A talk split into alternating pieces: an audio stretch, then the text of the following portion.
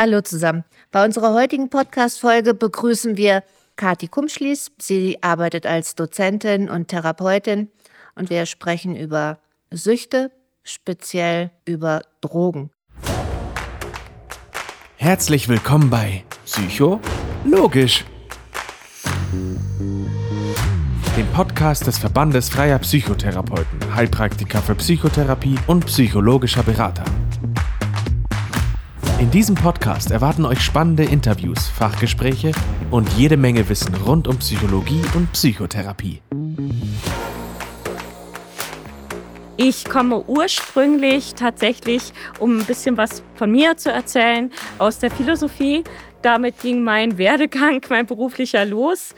Allerdings ist mir schon während des Studiums aufgefallen, dass mein Herzenswunsch die Therapie ist, Menschen zu unterstützen bei diversen Themen, die uns im Leben so begegnen. Und ich bin dann den Weg der freien Therapeutin, der Heilpraktikerin für Psychotherapie gegangen und bin jetzt seit 2008 selbstständige Heilpraktikerin für Psychotherapie in Regensburg.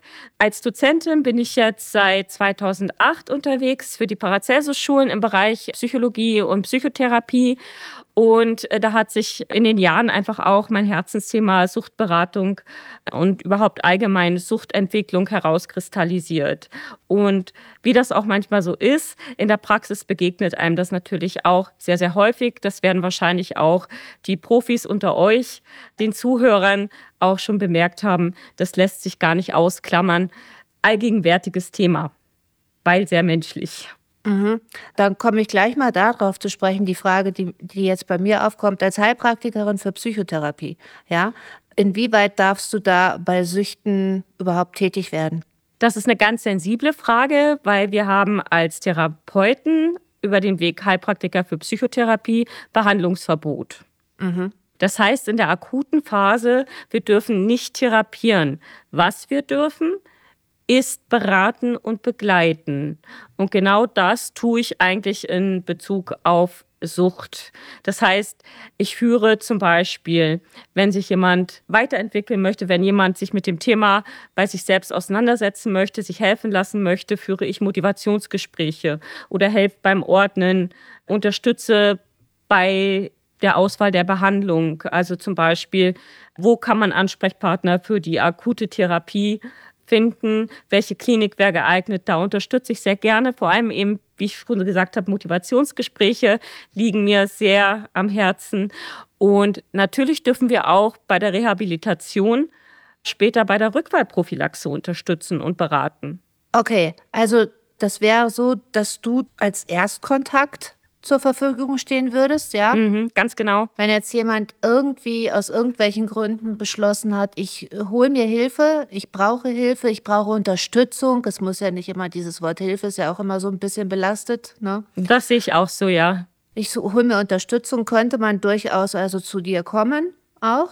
Ja? Ganz genau. Und du würdest dann weiterhin unterstützend tätig sein, vom Beginn an oder auch bei späteren Begleitprozessen Genau so ist es. Du hast gerade was sehr Spannendes angesprochen, das ist nämlich das Wort Hilfe. Mhm. Das fällt mir tatsächlich auch immer wieder auf, dass die Menschen natürlich sehr, sehr stark Berührungsängste haben können, weil Hilfe bedeutet, ich habe ein Problem, mhm. bei dem ich nicht fähig bin, das zu lösen. Und das geht sehr stark ans Selbstwert. Ich finde dieses Wort Hilfe insgesamt, ja, da stelle ich so eine gewisse Hierarchie dar. Oh ja, das kommt auch noch dazu. Da mhm. stehe ich über jemanden, ja, und der zu mir kommt, der um Hilfe bittet, das ist ja auch immer gleich wieder mhm. so von, ja, der steht da irgendwie, der steht ja nicht mehr, der kniet vor mir und muss mhm. hochgucken. So ein bisschen Schätzelein, ich mache das für dich. genau, deswegen finde ich Hilfe immer ein bisschen schwierig, auch ja. wenn es so manchmal so schön formuliert wird, Hilfe zur Selbsthilfe, ja, aber das ist irgendwie, was hältst du davon? Ich sehe das ganz genauso wie du.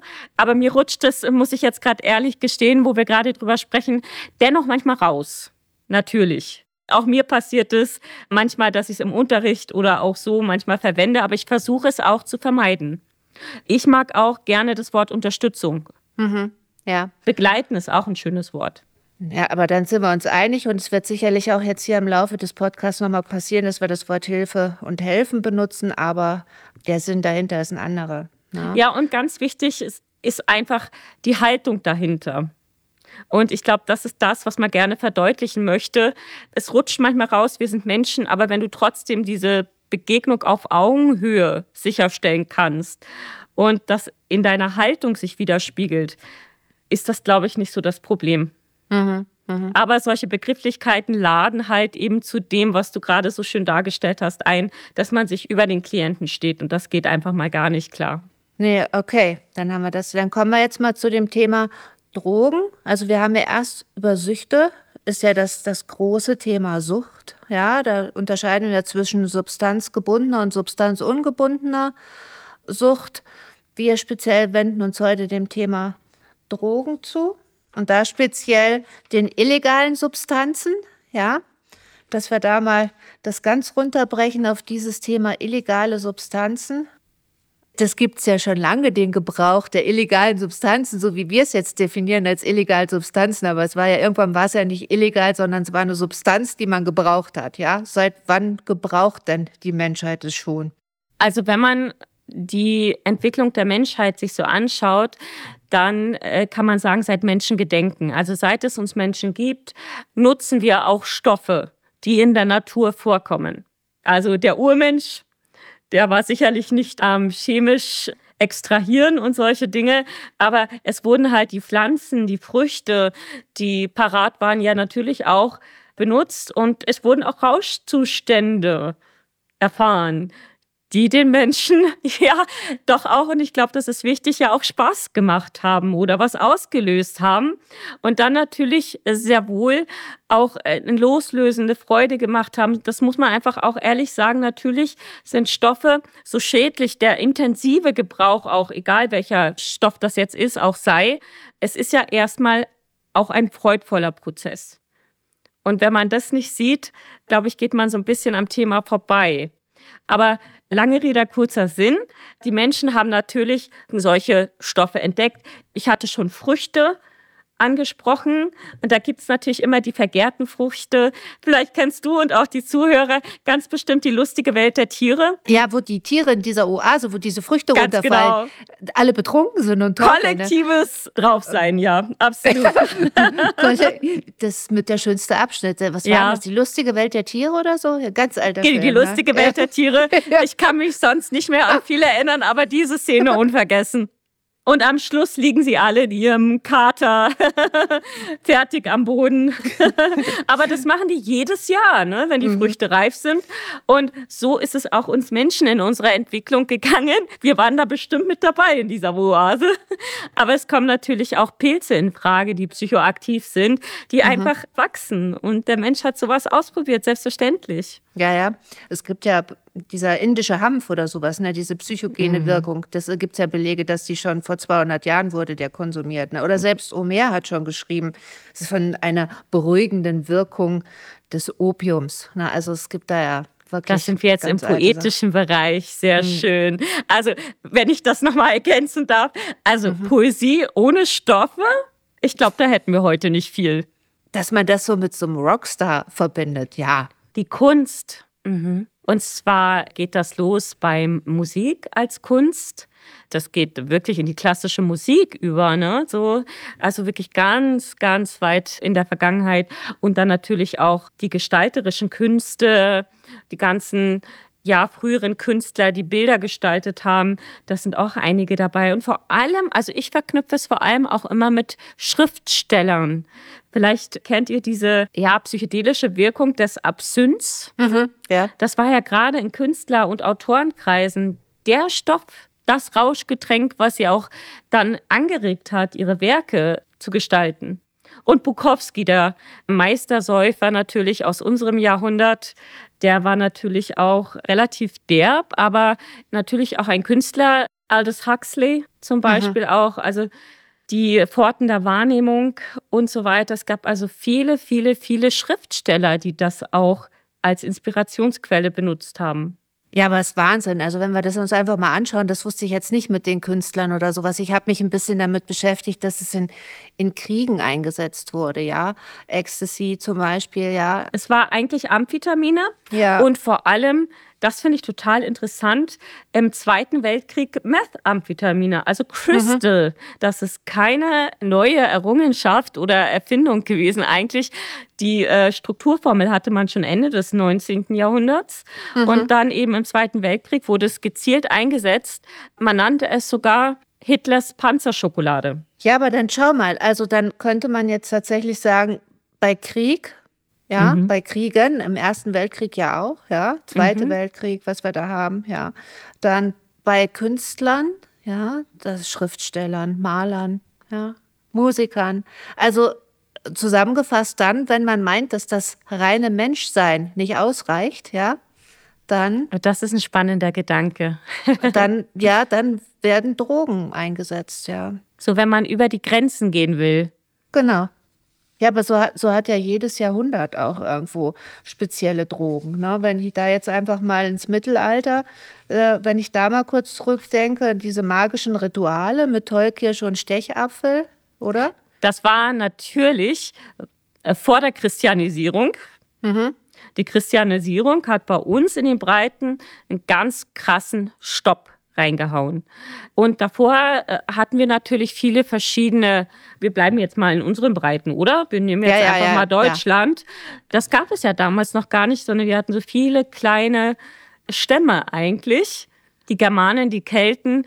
Und das wurde ja nachher eigentlich nur zu einem Reich gemacht. Auf jeden Fall waren das damals eben die Germanen, die Kelten und die haben gern gefeiert. Mhm. Nicht die ganze Zeit, die waren ja auch viel am Schaffen, auch an sich bekriegen, an Sachen anhäufen, aber die haben auch wirklich gern gefeiert und was sie damals gemacht haben, das war das Biermischen. Hm? Also das Bier wurde für solche Rituale, Festivitäten mit Halluzinogenen, also meist eben Pilzen oder eben auch solche Pflanzen wie die Tollkirsche, das wurde da meistens gemischt und dann hatte man seinen Rausch. Im Mittelalter oder so hört sich das ja noch harmlos an. Ne? Mhm. Aber wenn man jetzt weitergeht in der Geschichte, dann ist es ja klar, dass sich diese Drogen in eine Richtung verändert haben, die weit entfernt von gesund ist auch. Ja? Ganz genau. Und ich würde auch sagen, dass es früher tatsächlich sehr begrenzt benutzt wurde.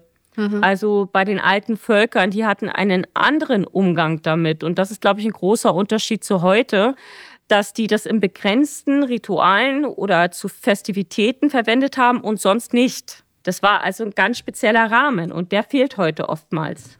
Ja klar, also da gab es einen Rahmen, dann haben wir eben schon über Kriege gesprochen, dann hatten wir die 60er Jahre, ja, die, die fallen mir jetzt ein, das war ja sehr wild mit Drogen, ja, alles durcheinander. Also das ist äh, tatsächlich sehr spezielle Zeit gewesen, weil die Forscher damals ja einfach aus der Psychiatrie kamen, aus der Medizin und die wollten sehr, sehr gerne erkunden, wie das so ist mit der Psychose. Also man war interessiert zu schauen, wie ist denn die Schizophrenie aufgebaut und so weiter. Und da war das Interesse an der Forschung mit Psychedelika.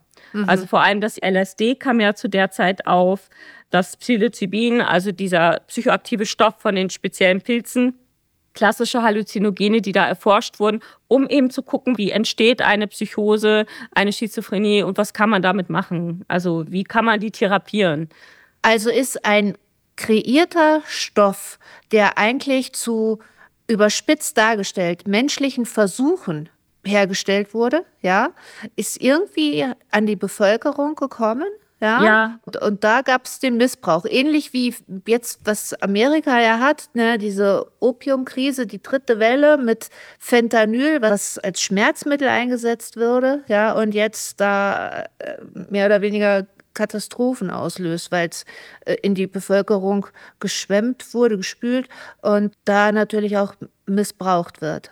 Würde ich auch so ähnlich sehen.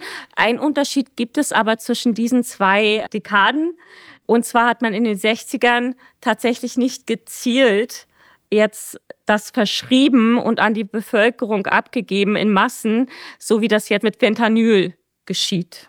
Und das ist ein großer Unterschied. Es war ja damals auch noch nicht verboten und illegal und so rutschte es einfach in die Hippie-Kreise, aber es ist nicht exzessiv verschrieben worden, wie das mit den Opioiden passiert ist. Naja, da gab es ja ganz gezielt Werbung. Ja, Big Pharma in USA ist nochmal was ganz anderes, weil die dürfen zum Beispiel auch direkt Werbung machen, was bei uns verboten ist. Substanzkonsum hat schon auch immer politische Hintergründe. Die Menschen wollten sich befreien, die wollten nach den Kriegen und so weiter einfach auch mal einen anderen Input haben. Die wollten sich auch vom Spießertum, wenn ich das jetzt mal so böse ausdrücken darf, einfach von den harten Jahren mal so ein bisschen lösen und von den Vorschriften. Ja, dieser Protest gegen das Establishment, ne? Ja, mhm. genau, genau, genau. Und wir können uns also vorstellen, dass in den 20er Jahren ja eine große Freiheit aufgetreten ist, die durch den Zweiten Weltkrieg extrem eingeschränkt wurden. Wir erinnern mhm. uns alle an die Zeit der 50er Jahre als sehr ja, familiär, es gab sehr krasse Strukturen, es war auch die Rolle der Frau auf einmal wieder sehr eng. Ne, wenn man so schaut, in den 20er Jahren die Freiheit, in den 30er Jahren und in den 40er Jahren mussten die Frauen, vor allem eben auch in Deutschland, sehr viel arbeiten, waren sehr viel alleine und für sich. Und dann kamen halt die Männer aus dem Krieg wieder und da wurden ganz andere Strukturen etabliert, von denen man sich dann irgendwann in den 60er, 70ern auch wieder befreien wollte. Also die Jungen hatten da dann keine Lust mehr drauf. Mhm. Ja, es ist ja immer so, dass die junge Generation die ältere dann irgendwann nochmal kritisiert. Und, es war und Zeit für Veränderung. Ja. ja, dazu gibt es die Jungen dann auch. Okay, also ja, das war dann, wie gesagt, der Protest gegen dieses Establishment, was man dann irgendwie mhm. angestrebt hatte auch. Ne? In den 70er Jahren, welche Drogen kamen da auf in den 70er Jahren? Also das ist tatsächlich, da vermischt sich ein bisschen was. Also Cannabis war weiter Trend, mhm. aber ich glaube, dass ich das so sagen darf, dass da auch noch mehr synthetische Substanzen äh, wie Amphetamine nochmal wieder auf den Plan kamen. In den 80ern hatten wir dann Kokain na, ne, und auch Heroin wieder. Ja, in den 80er Jahren hauptsächlich äh, Kokain-Trend, auf jeden Fall. Das war damals die Droge, äh, der Schickeria. Aha, Yuppies. Ganz genau, die Yuppies. Und dies musste man sich leisten können. Also mhm. das war natürlich damals unglaublich teuer. Ja, aber so hast du dich schon gleich abgehoben, wenn du irgendwo dir die Nase gepudert genau. hast oder sowas. Ja, ja ganz genau ganz, so ist es. War klar, wie dick das Portemonnaie ist. Ne? Mhm. Also äh, das ist auch eine interessante Facette, oder? Dass es auch immer um Selbstdarstellung geht irgendwo. Sicherlich gibt es Menschen, da geht es um Selbstdarstellung. Und dann irgendwo gibt es Menschen, die nehmen das und zur Unterstützung und zur Hilfe dann auch. Ne? Ganz genau. Wobei beides irgendwie so eine Selbstmedikation ist. Das Aha. eine, ich habe nicht genügend Selbstwertgefühl. Irgendwo habe ich da so ein Loch in mir, das gefüllt wird. Ich fühle mich eigentlich nicht wert. Naja, mit Kokain kann man das ganz kurzfristig mal ändern. Mhm. Und das andere ist natürlich wirklich Depressionen oder Antriebslosigkeit. Da gibt es so viele Geschichten, die man halt dann auch damit erstmal vermeintlich lindern kann. Wobei es ist immer eine Milchmädchenrechnung, weil egal was du nutzt, um etwas zu behandeln, dauerhaft ist das immer, es kostet was. Es gibt keinen Konsum von Stoff, der keine Nachwirkungen hat oder keine Folgen hat. Also auf ja. Dauer kostet es sehr viel. Manchmal das Leben. Und manchmal das Leben. Ja, aber ich denke, da spielt einfach die Natur des Menschen mit rein. Jeder denkt ja irgendwo, ich habe das im Griff. Also ich glaube, jeder fängt. Es, es, ist ja heutzutage durch die Medien und alles. Es ist ja niemand dumm. Jeder weiß ja, wie schnell manche Dinge abhängig machen. Das liest man. Ja, aber nichtsdestotrotz liegt es in der Natur des Menschen, dass man denkt, ich habe das im Griff, bei mir ist es anders, ja, bei mir wird es nie eintreten. Na, das ist ja nicht nur mit Drogen so, es ist ja auch, wenn man andere Dinge tut, die passieren können, ja, dass man da auch immer noch so, ich werde nicht krank, bei mir passiert es nicht, ich werde nicht abstürzen bei irgendwelchen gefährlichen Sportarten oder sowas. Ja, das also ist das vielleicht ist die Angst vor Gesichtsverlust oder vor der eigenen Verletzlichkeit, vor der eigenen Sterblichkeit, vor der eigenen Sensibilität auch. Ich hätte es jetzt manchmal tatsächlich noch mit Ignoranz verwechselt. Ja, das kann, glaube ich, so rüberkommen. In der Regel kann man das, glaube ich, aber besser mit Angst vor Gesichtsverlust beschreiben. Meine ich so von dem, was ich, das ist jetzt aber meine ganz persönliche Meinung, mhm, von dem, mhm. was ich bei Klienten und Konsumenten beobachtet habe und aus Fallgeschichten. Kommen wir zu den 90er Jahren. Da gab es ja wieder dann extrem verstärkt diese Designerdrogen dann auch. Ja. ja, das war die Zeit, wo zum Beispiel, da sind wir wieder bei den Musikern, wo die mhm. Techno-Szene anfing. Und was verbinden wir mit der Techno-Szene? Ganz, ganz viel MDMA damals, also Ecstasy, Amphetamine auch. Designerdrogen sind, da war, war wirklich erstmal die Hochphase, eben vor allem verknüpft mit der Musik. Und Heroin auch wieder, Kokain weiterhin durchgehend weg.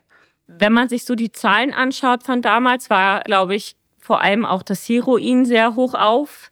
Kokain nach wie vor schon auch, aber ich glaube ein bisschen weniger intensiv als in den 80ern. Mhm. Weil nach wie vor war es für den Standardkonsumenten eigentlich viel zu teuer. Ja.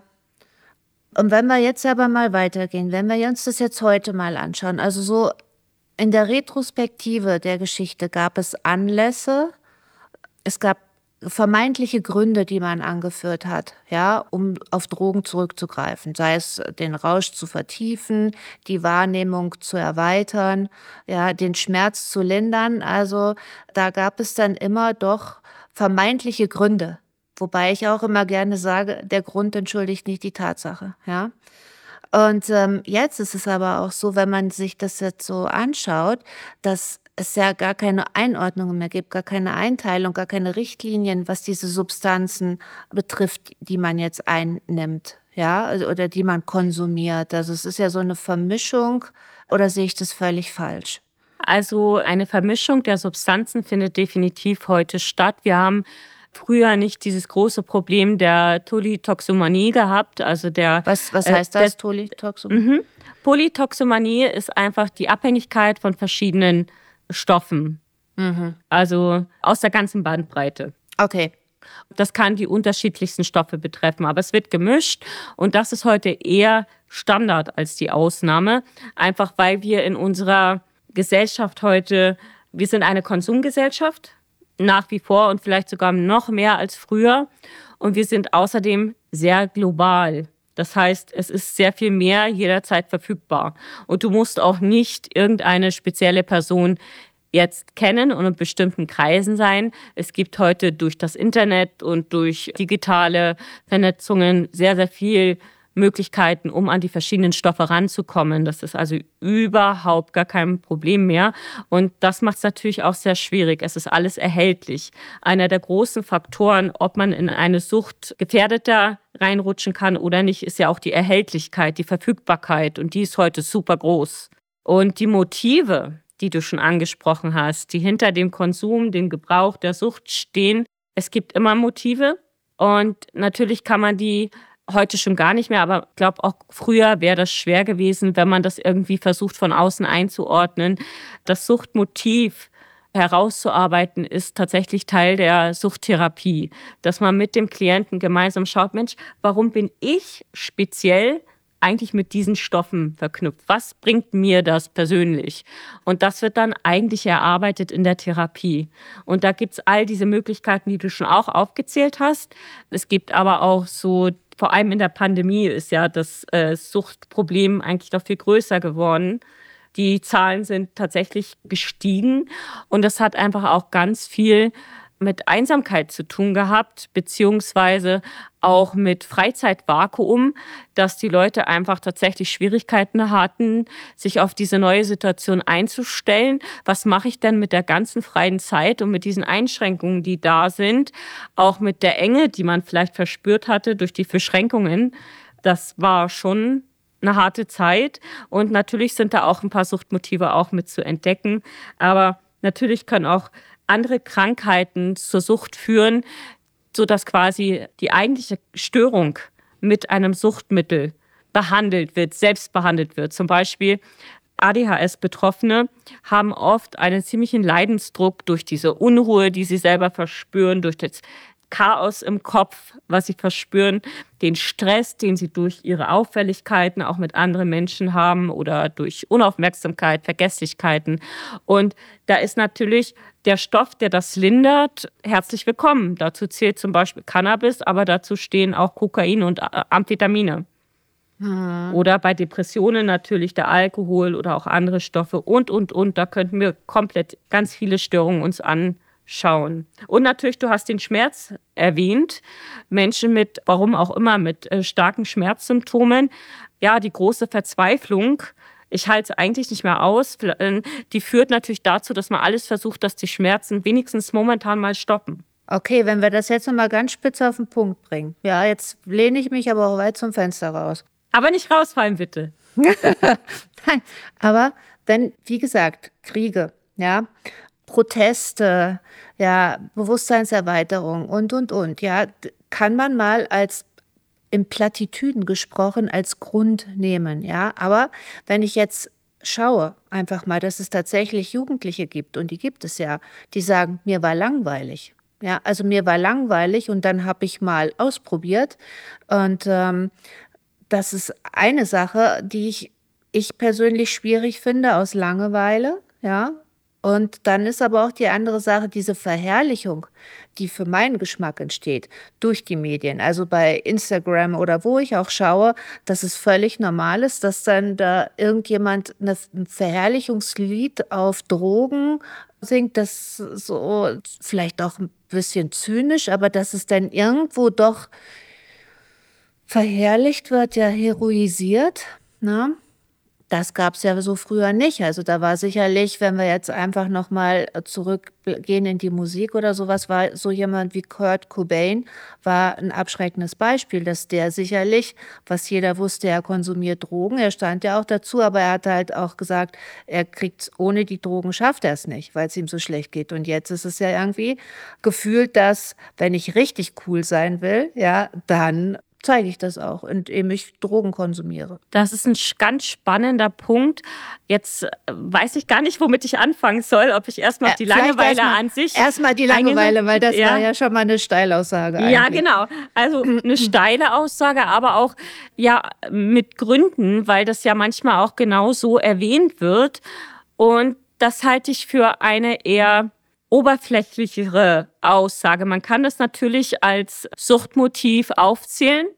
Das mache ich auch in meinen Seminaren. Allerdings muss man dann darauf hinweisen, dass der Nichtumgang mit Langeweile ja dann Hintergründe hat und dass das ja dann das eigentliche Problem ist. Ah, okay, so. ja klar, ja, so kann man, das stimmt. Ja, mhm. und dann stecken so Sachen wie, wie geht man im Haus miteinander um? Wird man viel allein gelassen? Wird man gefördert? Hat man die Möglichkeit, Interessen auszuleben? Da gibt es so viele Fragen. Gerade dieses Langeweile-Motiv ist eigentlich sehr zu hinterfragen. Also meinst du, das ist eigentlich nur so ein Deckmäntelchen, Langeweile? Das ist so ein bisschen so, sagen wir mal, so ein Vorschub. Also spielt da auch wieder die Coolness eine Rolle. Mir war langweilig. Dabei kann ich, habe ich vielleicht selber gar nicht erkannt, dass ich mich beschäftigen kann, auch zur Not mal mit mir selber beschäftigen, oder? Ja, das machen ja viele Menschen nicht so gern. Mhm. Nicht nur junge Menschen, sondern das zieht sich ja durch alle Altersgruppen und auch durch alle Schichten. Mit sich selbst sich zu beschäftigen, kann ja erstmal sehr unbequem sein. Vor allem in der Pubertät ist das wirklich stressig. Ja klar, wenn ich dann natürlich sage, mir war langweilig oder ich mache das aus Langeweile, dann ist es ja wieder, ich war letztendlich unterfordert in meinem Leben. Sonst wird mir ja nicht langweilig. Oder allein. Oder, oder, oder. Oder hatte die Möglichkeit nicht, das zu tun, was mich gerade wirklich interessiert oder habe keinen Zugang gehabt. Äh, da gibt es mhm. so viele Sachen, die man da mit rein beziehen kann, um sich da ein echtes Bild zu davon zu machen. Finde ich immer sehr schwierig. Also ich bin dann so, wenn jemand sowas sagt, da frage ich näher nach. Mhm. Ist, glaube ich, auch wichtig, oder? Mhm.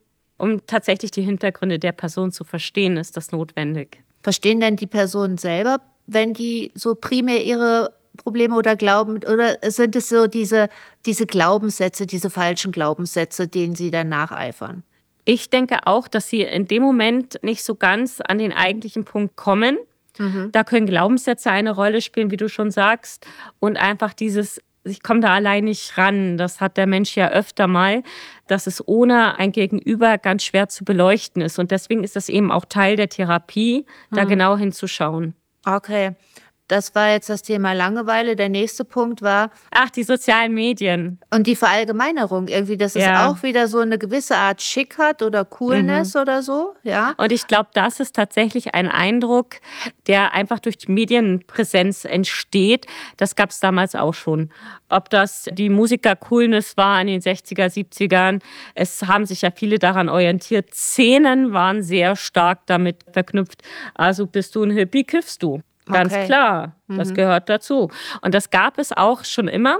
Also zumindest im letzten Jahrhundert ist das ganz klar auch da gewesen. Aber es ist nicht ganz so aufgefallen, weil es diese Selbstdarstellung im Netz ja noch nicht gab. Also ich glaube, wir sehen dadurch heute auch einfach viel, viel, viel, viel mehr. Und Gleichzeitig würde ich gerne darauf hinweisen, dass es auch die andere Seite gibt, sehr verstärkt durch Social Media. Es gibt nämlich sehr, sehr viele Menschen, die Aufklärungsarbeit leisten, entweder aufgrund der eigenen Geschichte oder solche unglaublich bewanderten Therapeuten und Ärzte wie zum Beispiel Marte Gabo, der äh, sich ganz viel mit Trauma, aber auch mit Sucht beschäftigt hat und eben eine Suchtversorgungspraxis in einem Ghetto betrieben hat. Und der ist auch auf Instagram und teilt ganz, ganz viel Informatives und eben ehemalige Süchtige oder die, die jetzt gerade äh, einen Absprung versuchen zu schaffen, auch die zeigen sich. Das heißt, man hat diese zwei Extreme.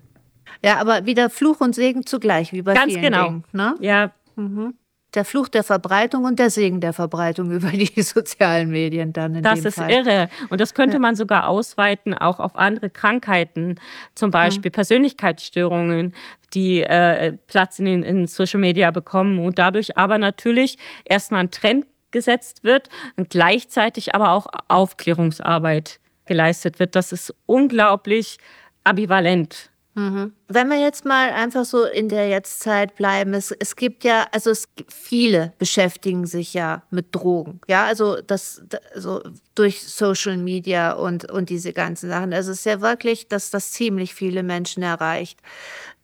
Wie meinst du, kommt es zustande, dass der eine sagt, ich probiere das mal aus, jemand anders probiert es nicht aus, dann jemand gerät schnell in eine Abhängigkeit durch dieses Ausprobieren, jemand anderes ist relativ resistent, ja, und auch resilient.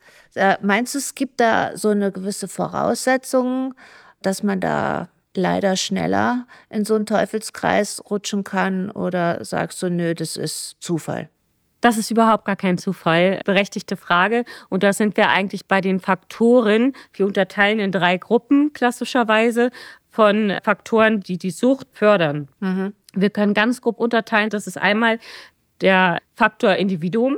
Ich erkläre es gleich ein bisschen genauer. Der Faktor Umwelt und der Faktor Stoff selber. Die individuellen Faktoren sind tatsächlich genetischer Art. Persönliche Überzeugungen, persönliche Erfahrungen, die damit reinspielen, persönliche Lernprozesse, das, was das Individuum selber so mitbringt. Meinst du jetzt auch das Biologische, dass eine Disposition zu süchten, ja, wird ja vererbt auch, ja, gibt es ja genug Studien, oder? Mhm, da gibt es tatsächlich auch ein ganz großes Interesse in der Wissenschaft zu forschen, wo hängt das genetisch? Und das Interessante, man hat ja tatsächlich sehr viel Forschungsarbeiten, dass die sichtbar machen, dass es nicht das Suchtgen gibt. Mhm. Aber es gibt verschiedene genetische Faktoren, die das Suchtpotenzial in einer Person sehr stark steigern. Also zwei Beispiele hätte ich. Da gibt es zum Beispiel eine genetische Veranlagung für die Verträglichkeit von Alkohol. Mhm. Und das betrifft bei uns zum Beispiel fünf Prozent der Bevölkerung, die Alkohol nicht gut verstoffwechseln können. Was bedeutet, dass die auch schon bei wenigen Tropfen oder wenigen Schlucken von einem alkoholischen Getränk ja, diese widerlichen Kater-Symptome bekommen und auch so, dass sie sehr schnell heiß werden. Es wird, man fühlt sich unwohl, es wird einem vielleicht schlecht, man kriegt Kopfweh. Also der Körper ist nicht gut vorbereitet auf die Verstoffwechslung von Alkohol. In dem Moment ist das natürlich ein Riesenschutz vor Alkoholismus. Weil wenn etwas so ekelhaft ist, dann konsumiere ich es nicht. Mhm. Ja, kann ich verstehen. Ne? ja, und umgekehrt ist es halt so, wer diesen Faktor nicht hat und Alkohol gut verträgt, naja, der kann viel vertragen, der hat Spaß relativ lange Und das erhöht natürlich die Wahrscheinlichkeit zum Trinken. Aber ein Faktor spielt auch noch eine große Rolle und das sind die Dopaminrezeptoren. Mhm. Vor allem die des Typ D2. Das heißt? Das ist einfach ein spezieller Typ von Dopaminrezeptoren. Und Dopamin ist ganz stark mit unserem Belohnungssystem verknüpft im, im Gehirn. Also Dopamin ist eigentlich einer der Glücksstoffe und mhm. Belohnungsstoffe. Das wird zum Beispiel ja wie vielleicht äh, einige auch wissen, äh, das wird zum Beispiel ausgeschüttet, wenn wir Hunger haben und jetzt lecker essen. Oder wenn wir genussvollen Sex haben. Oder auch Schokolade reicht auch schon, oder? Oh, da kommen noch die, die guten Endorphine, kommen dann noch dazu. ja, genau. Also Essen ist so ein Faktor und das ist eigentlich, um überlebensnotwendige Dinge zu belohnen, damit der Mensch es auch tut. Also Essen zum Beispiel wenn das nicht dieses Glücksgefühl auslösen würde, dann würden wir es vielleicht eher vergessen und dann nicht so gut für unser Überleben sorgen können. Also das ist eigentlich der Urgrund.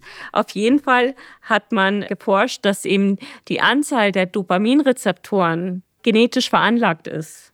Und diejenigen, die eine Suchtproblematik haben, tatsächlich durchgehend, also das gilt nicht nur für einen Stoff, wie vorher das Beispiel für Alkohol, ja, dass da ein Mangel an Dopaminrezeptoren das Problem ist und dass dann quasi das durch den Stoff ausgeglichen wird. Man fühlt sich dann einigermaßen angeregt und normal. Umgekehrt hieße das ja, dass es Menschen gibt, die mit einem gewissen Quäntchen Unglück dann schon zur Welt kommen. Kann man so sagen. Mhm. Und dann, das ist natürlich nicht alles, was da reinspielt. Das ist ja diese Riesengeschichte auch in der Forschung. Individuelle Faktoren um Umwelt, was hat mehr Einfluss? Das ist wirklich schwer zu sagen. Die Gene haben schon einen großen Einfluss, aber sind bei weitem nicht alles und erklären auch nicht, dass jemand jetzt in eine Sucht rutscht. Da muss schon mehr zusammenkommen. Wie ist es denn so, wenn man das ähm, vorgelebt bekommt von den Eltern? Da sind wir jetzt schon voll bei den Umweltfaktoren. Ganz genau, okay. das ist einer von denen. Mhm. Also Eltern gehören zur Umwelt. Ja, klar. Mhm. Na, so das, das Lernen am Modell, oder? Ja, okay, ja, kommt ja oft vor. Es gibt ja, ja. das gibt es ja wirklich in unserer Leistungsgesellschaft. Oh ja. Dass ein Elternteil Alkoholiker ist und es ist ja nicht dieser klassische Alkoholiker, wie wir uns das vorstellen, der da sabbernd auf dem Sofa liegt, sondern es gibt ja Menschen, die durchaus trotz eines sehr hohen Alkoholwerts, also dass sie äh, sehr funktionsfähig sind. Ja, also das mhm. ist ja nicht dieses Klischee, kann man da ja nicht bedienen. Aber das Kinder sind sehr sensibel ja, und empathisch, die kriegen das ja relativ schnell mit, dass Eltern da zu dem einen oder anderen Hilfsmittel greifen. Wie sieht es denn da aus? Ganz ein wichtiger Punkt ist die Vorbildfunktion unserer Bezugsperson. Das mhm. sind natürlich viel die Eltern, müssen es aber nicht sein. Es können natürlich auch andere nahe Menschen sein. Mhm. Aber gerade dieses subtile, Alkohol ist normal. Mhm. Das muss nicht das Extrem sein. Das reicht schon allein, wenn man diese Gewöhnlichkeit dieses Stoffes immer und immer wieder erlebt. Dann hat man ja automatisch nicht so die Bewertung, das muss man mit Vorsicht genießen, wenn ich es schon tue. Ja, ja es ist nichts Besonderes mehr. Ja, ne? genau. Ne? Also, das gehört dazu. Genau. Es ist normal. Ja. Gut. Wenn man das als normal abgespeichert hat und da den Anker gesetzt hat, dann ist es relativ naheliegend, dass ich das dann in meinem eigenen Leben auch als normal umsetzen werde, oder? So ist es. Okay. Und es kann natürlich auch sehr wohl passieren, auch in krass dysfunktionalen Familien, mhm. wo wirklich äh, das Klischee bedient wird. Natürlich, ja, nimmt das Kind solche Geschichten auch mit. Und das kann, finde ich, so spannend in beide Richtungen gehen. Das kann entweder abschreckend wirken, weil ich dieses schlimme Beispiel gesehen habe, mhm. bin ich da komplett auf der anderen Seite. Oder es kann sein, dass es trotzdem durchkommt, weil man ja nichts anderes kennt, dann auch in die gleichen Fahrwasser gerät. Und wenn wir das jetzt alles mal abschälen, so also völlig rausstellen, wir stellen jetzt mal utopisch dar, wir haben einen völlig, einen Menschen, der mit einem Quäntchen Glück auf die Welt kam, ja, der genügend Rezeptoren hat, dann in einer super tollen Familie mit fantastischem Vorbildcharakter der Eltern und der Umgangspersonen und das alles. Und trotzdem, aus irgendwelchen Gründen, rutscht der irgendwann in eine Sucht ab. Gibt es sowas überhaupt? Oder ist das jetzt, dass ich sowas, so ein völliges Fallbeispiel darstelle, das in der Realität nicht vorkommt? Ich überlege gerade, ob mir sowas, weil ich prüfe natürlich für mich selber auch immer, mhm. es sind meine Überzeugungen der Realität entsprechend. Deswegen stelle ich jetzt gerade auch so ein bisschen die Frage und überlege, ob ich so eine Person vielleicht sogar auch kenne. Ganz, ganz schwierig. Ich glaube nicht ohne besondere Erlebnisse. Also es muss schon einiges passieren, dass eine Person mit solchen positiven Faktoren ausgestattet dann in die Sucht rutscht. Ich stelle mir das, wenn dann zum Beispiel durch ein krasses Schockerlebnis vor. Schicksalsschlag. Ein Schicksalsschlag in irgendeiner Form, egal in mhm. welche Richtung. Das kann ja auch eine, eine Krankheit sein, eine körperliche Erkrankung. Aber möglich wäre es, ja, weil es ist ja immer, dass in der Bevölkerung ist es ja so zu sehen, oder wird es so gesehen, dass wenn jemand in eine Sucht abrutscht, egal welche auch immer, es ist so eine Art Stigmatisierung und er war zu schwach. Oder sie war zu schwach, hat es nicht hingekriegt, ja. Leider. Na, oder, oh, schlechte Kindheit gehabt oder irgendwas anderes. Ja, es ist ja wirklich immer gleich so, dass jemand als minderwertig, minder bemittelt und schwach dasteht, wenn er in so eine Sucht rutschen sollte. Ja, da wird ja auch gar nicht dahinter geschaut. Aber das hat man ja so bewiesen, das hat damit gar nichts zu tun, sondern jeder hat ja mal einen wirklich schwachen Moment im Leben. Manchmal mehr, manchmal weniger. Und das sind Stolperfallen. Mhm. Wobei, ganz, und das kann tatsächlich jedem von uns passieren, niemand ist hundertprozentig geschützt. Mhm. Also wenn die Lage so ist, wie du sie ja beschrieben hast, so mhm. beste Voraussetzungen, dann ist die Person insgesamt mehr geschützt. Und die Wahrscheinlichkeit, in eine Sucht reinzurutschen, stark vermindert. Das heißt aber nicht, dass es nicht passieren kann. Genau. Okay, also, aber es ist klar, es kann eigentlich jeden treffen, ne? Das würde ich auch so sagen. Deswegen sollte man auch wirklich sehr respektvoll mit diesem Thema umgehen und mit den Menschen, denen das passiert ist und nicht gelungen ist, den Fall in die Sucht zu verhindern. Mal angenommen, ich rutsche da in etwas rein, dann ist ja nicht der erste Weg, dass ich es erkenne, ich habe hier ein Problem, sondern ganz, ganz lange wird ja dieses augenscheinliche Problem, auch wenn das vom Umfeld angesprochen wird, ja komplett negiert.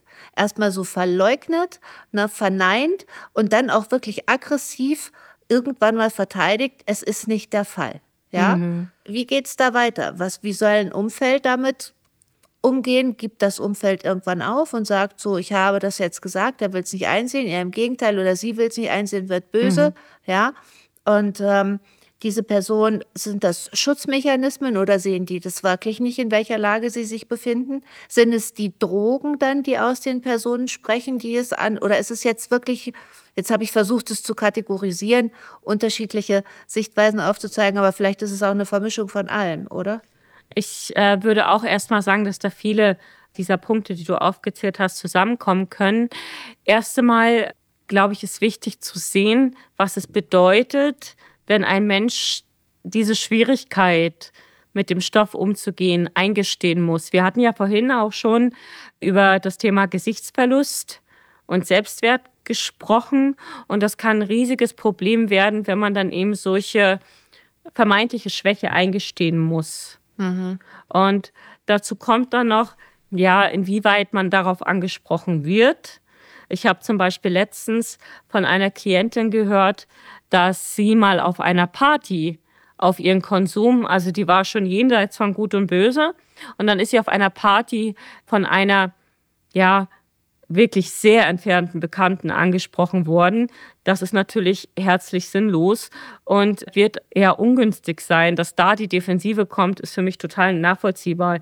Weil erstens ist es eine verhältnismäßig fremde Person und das ist eigentlich eine Übergriffigkeit. Mhm. Und dann noch die Situation mitten auf einer Party. Das ist einfach logisch, dass die Person sich dann dagegen wehrt oder wenn in der Ansprache schon ein Vorwurf steckt, dann haben die Personen natürlich jetzt auch keine Motivation mehr, sich da zu öffnen, weil das einzugestehen und darüber zu reden, das erfordert eine gehörige Portion Vertrauen und Mut.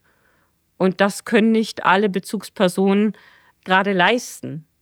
Auch mit Gründen übrigens. Ja, aber somit stimmt es ja nicht, dass die Personen, die Menschen, die in einer Sucht drinstecken, sind sich dessen wohl schon im Klaren, oder? In den meisten Fällen schon. Okay. Und das ist das Schamgefühl, was sie dann abhält? Das macht so viel aus. Schuld und Scham. Also bringt es nicht immer etwas, jemanden direkt anzusprechen? Oder wie sollte man vorgehen überhaupt? Also ich glaube, das Ansprechen selber ist schon eine sehr gute Idee. Nur man sollte sich überlegen, habe ich die Kapazitäten, mhm. das Gespräch auch zu führen? Mhm. Also wenn ich selber gerade total genervt bin und aufgeregt bin oder wütend bin, dann wird das kein konstruktives Gespräch erbringen können. Dann lasse ich höchstens meinen Frust raus, was auch verständlich ist, aber es wird kein konstruktives Gespräch mit sich bringen. Das heißt, wie bist du selber aufgestellt gerade? Welche Kapazitäten hast du gerade? Was genau möchtest du übermitteln? Bitte bei einer Sache bleiben oder bei allerhöchsten zwei, aber besser bei einer Sache bleiben und jetzt nicht alles Mögliche dann noch an, an Schwierigkeiten mit rausholen, sondern eine Sache übermitteln und eben auch offen sein fürs Gespräch. Und das ist schon eine große Herausforderung.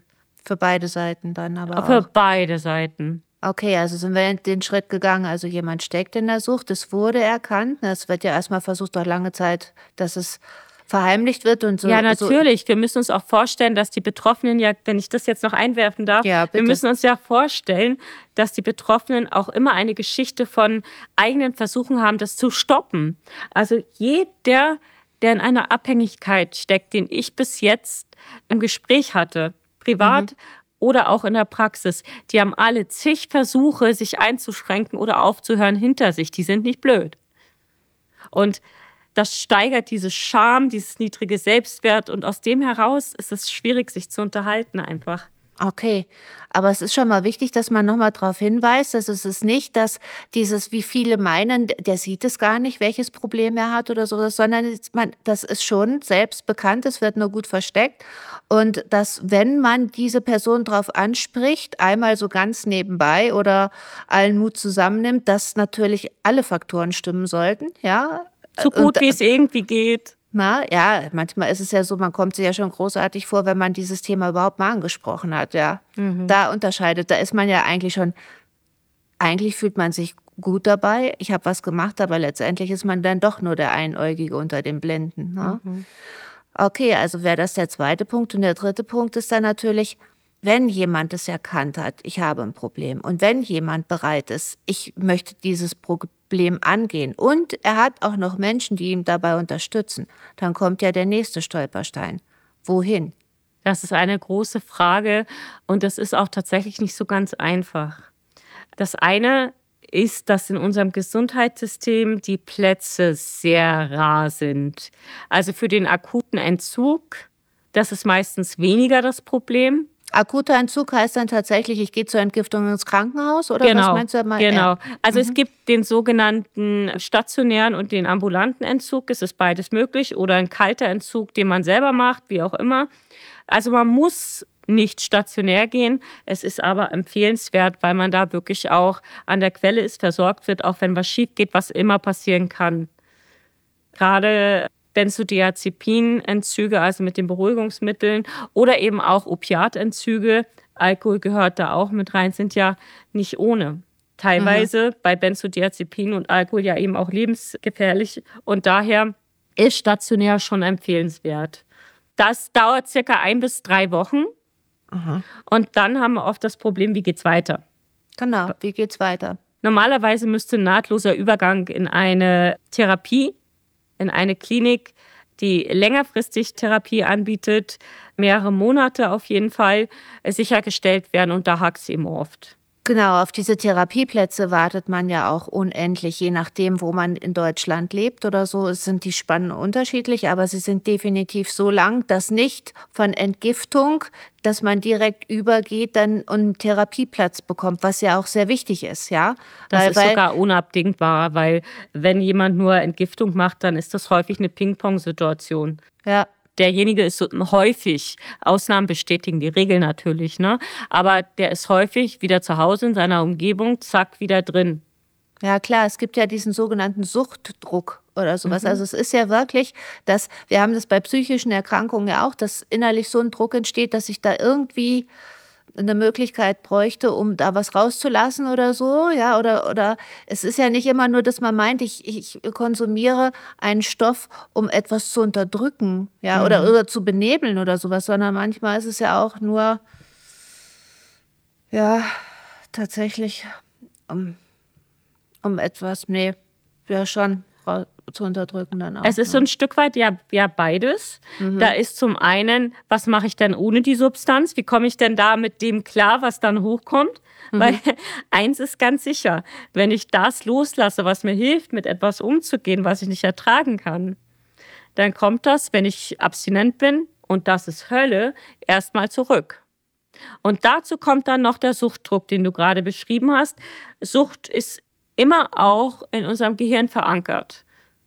Das ist mhm. eine neurobiologische Folge. Also es wird wirklich im Gehirn verankert. Und da werden Verknüpfungen erstellt, die man nicht so schnell wieder lösen kann. Mhm. Also es mhm. kann dir tatsächlich auch nach 30 Jahren Abstinenz passieren, als Süchtiger, dass du den Stoff wieder siehst, ja, oder etwas, was dem Stoff ähnelt oder der Umgebung, in der du konsumiert hast und dann Rückfall erleidest, wenn du nicht gut aufgehoben bist. Ja. Aufgehoben durch andere oder durch sich selbst? Beides. Beides mhm. ist total wichtig. Erstmal eigene Strategien zu lernen mhm. und dann natürlich auch in einer Umgebung zu sein, die unterstützend ist. Heißt, Menschen, die eine gute Basis haben, die vielleicht selber nicht konsumieren. Also das ist irgendwie so eine Grundbasis, eine Selbsthilfegruppe, in der man gut aufgehoben ist. Also ich durfte zum Beispiel eine ehemalige Opiatabhängige kennenlernen, die in ihrer Jugendzeit bis, glaube ich, in ihre 20er einfach äh, tatsächlich ein klassischer Heroin-Junkie war, mhm. die dann aber tatsächlich ihren Weg rausgefunden hat und nach 40 Jahren jetzt noch wirklich beeindruckend in der Suchtbetreuung, in der Suchtarbeit gelandet ist und da unglaublich gute Arbeit leistet. Also die ist in der Selbsthilfe aktiv, die macht Prävention und die erzählt aber auch, sie braucht diese Umgebung und sie hat auch heute noch die Selbsthilfegruppe. Falls was wäre, hat sie da sofort Ansprechpartner. Ja, ich glaube, das ist auch einfach wichtig. Und ich glaube gerade, also mal angenommen, ich habe mich jahrelang benebelt durch irgendwelche Substanzen. Ja, das heißt ja, ich habe mit diesem Benebeln oder Einnebeln habe ich ja versucht, Faktoren und Einflüsse von außen von mir fernzuhalten, ja. Aber alles das, was ich von außen fernhalte, das sperre ich mich ja selber auch irgendwo ein, ja. Wenn ich jetzt dann so eine Entgiftung hinter mir habe und bin dann in der normalen Umgebung und habe diesen Nebel, in dem ich mich sonst befunden habe, der ist gerade nicht da. Dann muss ich mir ja theoretisch vorkommen wie Kaspar Hauser, der gerade nach 30 Jahren aus dem Keller entlassen wird, so und das erste Mal Sonnenlicht sieht, das erste Mal Geräusche hört, das erste Mal andere Sachen wahrnimmt. Ja, so ist es ja auch. Also das heißt ja, dass das, vor dem ich mal weggelaufen bin oder vor dem, was ich nicht haben wollte oder warum auch immer dieser Grund, den es mal gab, dass ich in diese Sucht reingerutscht bin und die Stoffe, die ich benutzt habe als Hilfsmittel, um das fernzuhalten, wenn die wegfallen, dann bin ich auf einmal wieder in der Welt drin, komme aus so einem Vakuum und das, was für andere normal ist, ist ja dann für mich viel intensiver. Also das heißt, ich bin ja nach so einer Entgiftung theoretisch gesehen viel, viel anfälliger für das, andere. Oder sehe ich das falsch? Mm, zum einen ist das sehr wahr, dass man äh, so sensibilisiert ist quasi auf einmal. Auf der anderen Seite kann aber sein, dass das eigentliche mm, Symptombild, was man unterdrückt hat, auf einmal krass wiederkommt und man sich total fremd fühlt in der Welt und total abgespalten. Auch das gibt es. Zum mhm. Beispiel, wenn die Depression dann wieder präsent ist, dass man sich dann total abgespalten von der Welt fühlt und wie in so, ja, wie ein Alien, aber auch gar nicht mehr so viel einordnen oder wahrnehmen kann, sondern dass es erstmal wirklich eine trübe Phase sein kann. Also Abstinenz ist erstmal wirklich, wirklich ein harter Weg. Und das darf man, glaube ich, auch nicht unterschätzen. Ich glaube, man kann diesen Weg dann sehr gut gehen, wenn man weiß, es wird erstmal scheiße. Ja, es wird erstmal richtig schmerzhaft, bevor es dann bergauf gehen kann. Okay, ja, aber es ist vielleicht wichtig, dass man mal drüber spricht. Nicht, dass es so, es wird ja oft schmerzhaft. Es ist schmerzhaft im Selbstwert, es ist schmerzhaft in der Entgiftung, es ist schmerzhaft in dieser, nach der Entgiftung. Da geht es eigentlich erst richtig los. Dass es noch schmerzhafter wird, okay, dann wird es, ja. also ich benutze jetzt, äh, wird es schlimm, ja. Mhm. Dann bestenfalls gehe ich in eine Therapie und arbeite dort ja auch die Dinge auf, die was? Was passiert in einer Therapie? Mhm. Und dann wird es eigentlich meistens erst richtig schwierig, weil in der Therapie dann geht man ja genau an die Themen, dem auch zur Sucht geführt haben. Und diese Konfrontation ist ätzend. Auch natürlich muss man ganz, ganz viel auch in seinem Umfeld verändern, um clean bleiben zu können. Also ich kenne das aus den meisten Geschichten, die auch vor allem die illegaler Natur auch sind, die verbotenerweise konsumiert werden. Gerade da muss man aus dem Kreis raus zum Beispiel. Das heißt, muss man ganz oft seine Umgebung verändern. Viele ziehen dann tatsächlich auch um, um rauszukommen. Einfach um eine neue, frische Umgebung zu haben, wo sie heilen können. Mhm. Und das ist mhm. natürlich schmerzhaft. Man muss sich vielleicht teilweise von familiären Strukturen auch ein bisschen, das muss nicht sein, aber kann auch sein, dass man sich da ein bisschen abgrenzen muss, weil selbstverständlich hat das Umfeld ja auch viel Anteil an der Suchtentwicklung. Und dann steht man vor diesen ganzen Veränderungen da. Und die machen auch wieder Angst. Ja, voll. Das kann man auch gut nachvollziehen. Ja.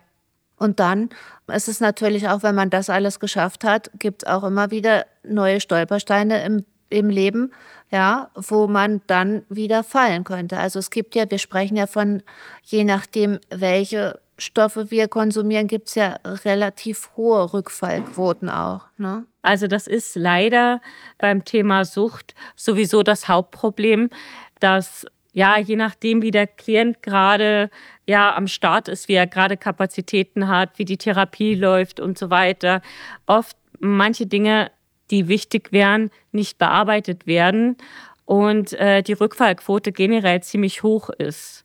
Wie sollte man umgehen mit so einem Rückfall? Sollte man da wieder dieser Selbstwert, es ist ja immer wieder so eine Selbstwertsache auch, ja, dass man für sich selber wertig fühlt, das Vertrauen natürlich auch in die Angst hat, das Vertrauen und die Unterstützung zu verlieren von, von den Menschen, die einem lieb sind, ja.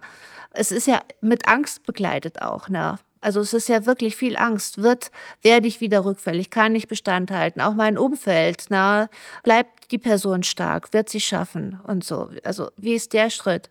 Ja. Ähm, hinzu kommen ja dann auch tatsächlich gerade auch systembedingte Schwierigkeiten, dass man zum Beispiel in einem Haus, wenn man noch Unterstützung bekommt, nur bleiben darf, wenn man komplett clean ist. Das heißt, der Rückfall bedeutet, du bist raus. Und das ist natürlich super hart. Es gibt ja im Laufe der Suchttherapie auch diese Rückführung wieder in den Alltag, wo man dann quasi in einer so Betreuungseinrichtung, in einer Wohngruppe zum Beispiel ist. Mhm. Oder auch in einer Klinik, wo man natürlich auch mal Ausgang hat. Und da kann es manchmal sehr streng zugehen. Quasi Rückfall, du bist raus. Oder im privaten Bereich vielleicht dann Vorwürfe oder die Angst der anderen. Eigentlich ist der Weg, wie man mit sowas umgeht, Ruhe bewahren. Ruhe befahren, erstmal nüchtern werden wieder, also nicht im akuten Zustand versuchen, das Problem zu lösen, sondern ganz in Ruhe ausnüchtern und dann ein ruhiges Gespräch führen.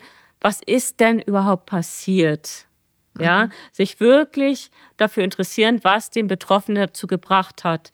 Die Hintergründe sind extrem wichtig und ehrlich gesagt, es gehören Rückfälle in vielen, vielen Fällen mit dazu und zeigen den Weg, wie es weitergehen kann. Weil so ein Rückfall kann auch darauf hinweisen, wo noch dran gearbeitet werden muss. Okay, jetzt haben wir halt auch gesprochen über diejenigen, die selber mit ihren Süchten zu tun haben, ja, und in einer Abhängigkeit sind. Jetzt gibt's aber dann auch noch Menschen. Also wenn ich jetzt, ich nehme jetzt mal ein ganz klassisches Beispiel, ja. Ich lebe in einer Familie, ganz einfach, klassisch Vater, Mutter, Kind, ein Kind, zwei Kind, drei, vier, fünf, egal, ja. Von mir ist auch noch der Hund. Und, ein, ein, und Katze. Ein, Mhm. Und ein Mitglied entwickelt eine Suchterkrankung. Wir nehmen jetzt einfach mal das komplette Klischee Alkoholsucht. Dann ist ja diese Familie als System ja extrem gefährdet, extrem belastet. Und wir haben ja jetzt schon darüber gesprochen, wie es dem Weg geht, derjenige, der dieses Suchtproblem hat. Also derjenige, der dieses Suchtproblem hat, befindet sich in einer Abhängigkeit.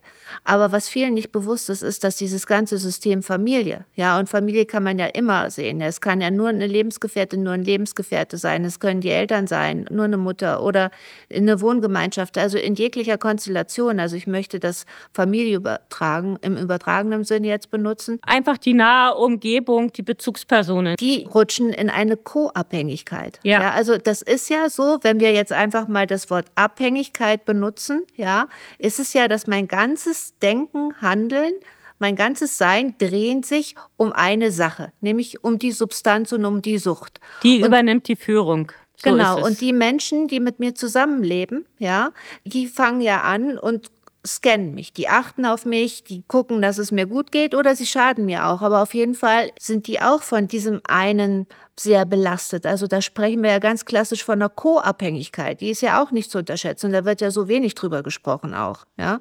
Das finde ich auch. Und ich habe sogar in einer Statistik mal gelesen, auf jeden Abhängigen kommen zwei bis drei Co-Abhängige. Und naja, warum passiert das? Weil natürlich der Weg des Betroffenen seine Umgebung beschäftigt und die meisten ja irgendwie auch betroffen sind und in diesen Kreislauf von beschützen wollen, unterstützen wollen, retten wollen, sich vielleicht selber alles wieder gut machen wollen, also alles wieder zum Status quo bringen wollen, ist auch oft ein ganz wichtiger Punkt. Und das Problem ist bei der Co-Abhängigkeit, dass so wie der Abhängige, du hast es so schön gesagt, sich um seinen Stoff dreht, drehen sich dann die co-abhängigen Personen nur noch um die Person, die abhängig ist. Und isolieren damit sich selber auch.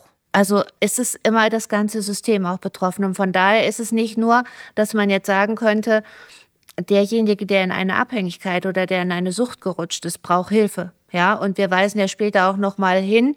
Es wird nochmal aufgelistet, welche Hilfsstellen man aufsuchen kann und wo man sich am besten hinwenden kann. Auch nur, dass es ist, an wen kann man sich ganz platt wenden. Auch nur so, muss ich gleich in die Klinik gehen oder soll ich gleich zum Hausarzt oder wo gehe ich überhaupt hin? Das ist äh, eine ganz wichtige Frage. Wir bleiben jetzt nochmal bei den Co-Abhängigen, wo die Hilfen bekommen können. Da würde ich sagen, auf jeden Fall gibt es Selbsthilfegruppen für Angehörige. Das Schöne ist mittlerweile, das ist eine der Vorteile der Pandemie, mittlerweile gibt es nämlich diese Angebote auch online.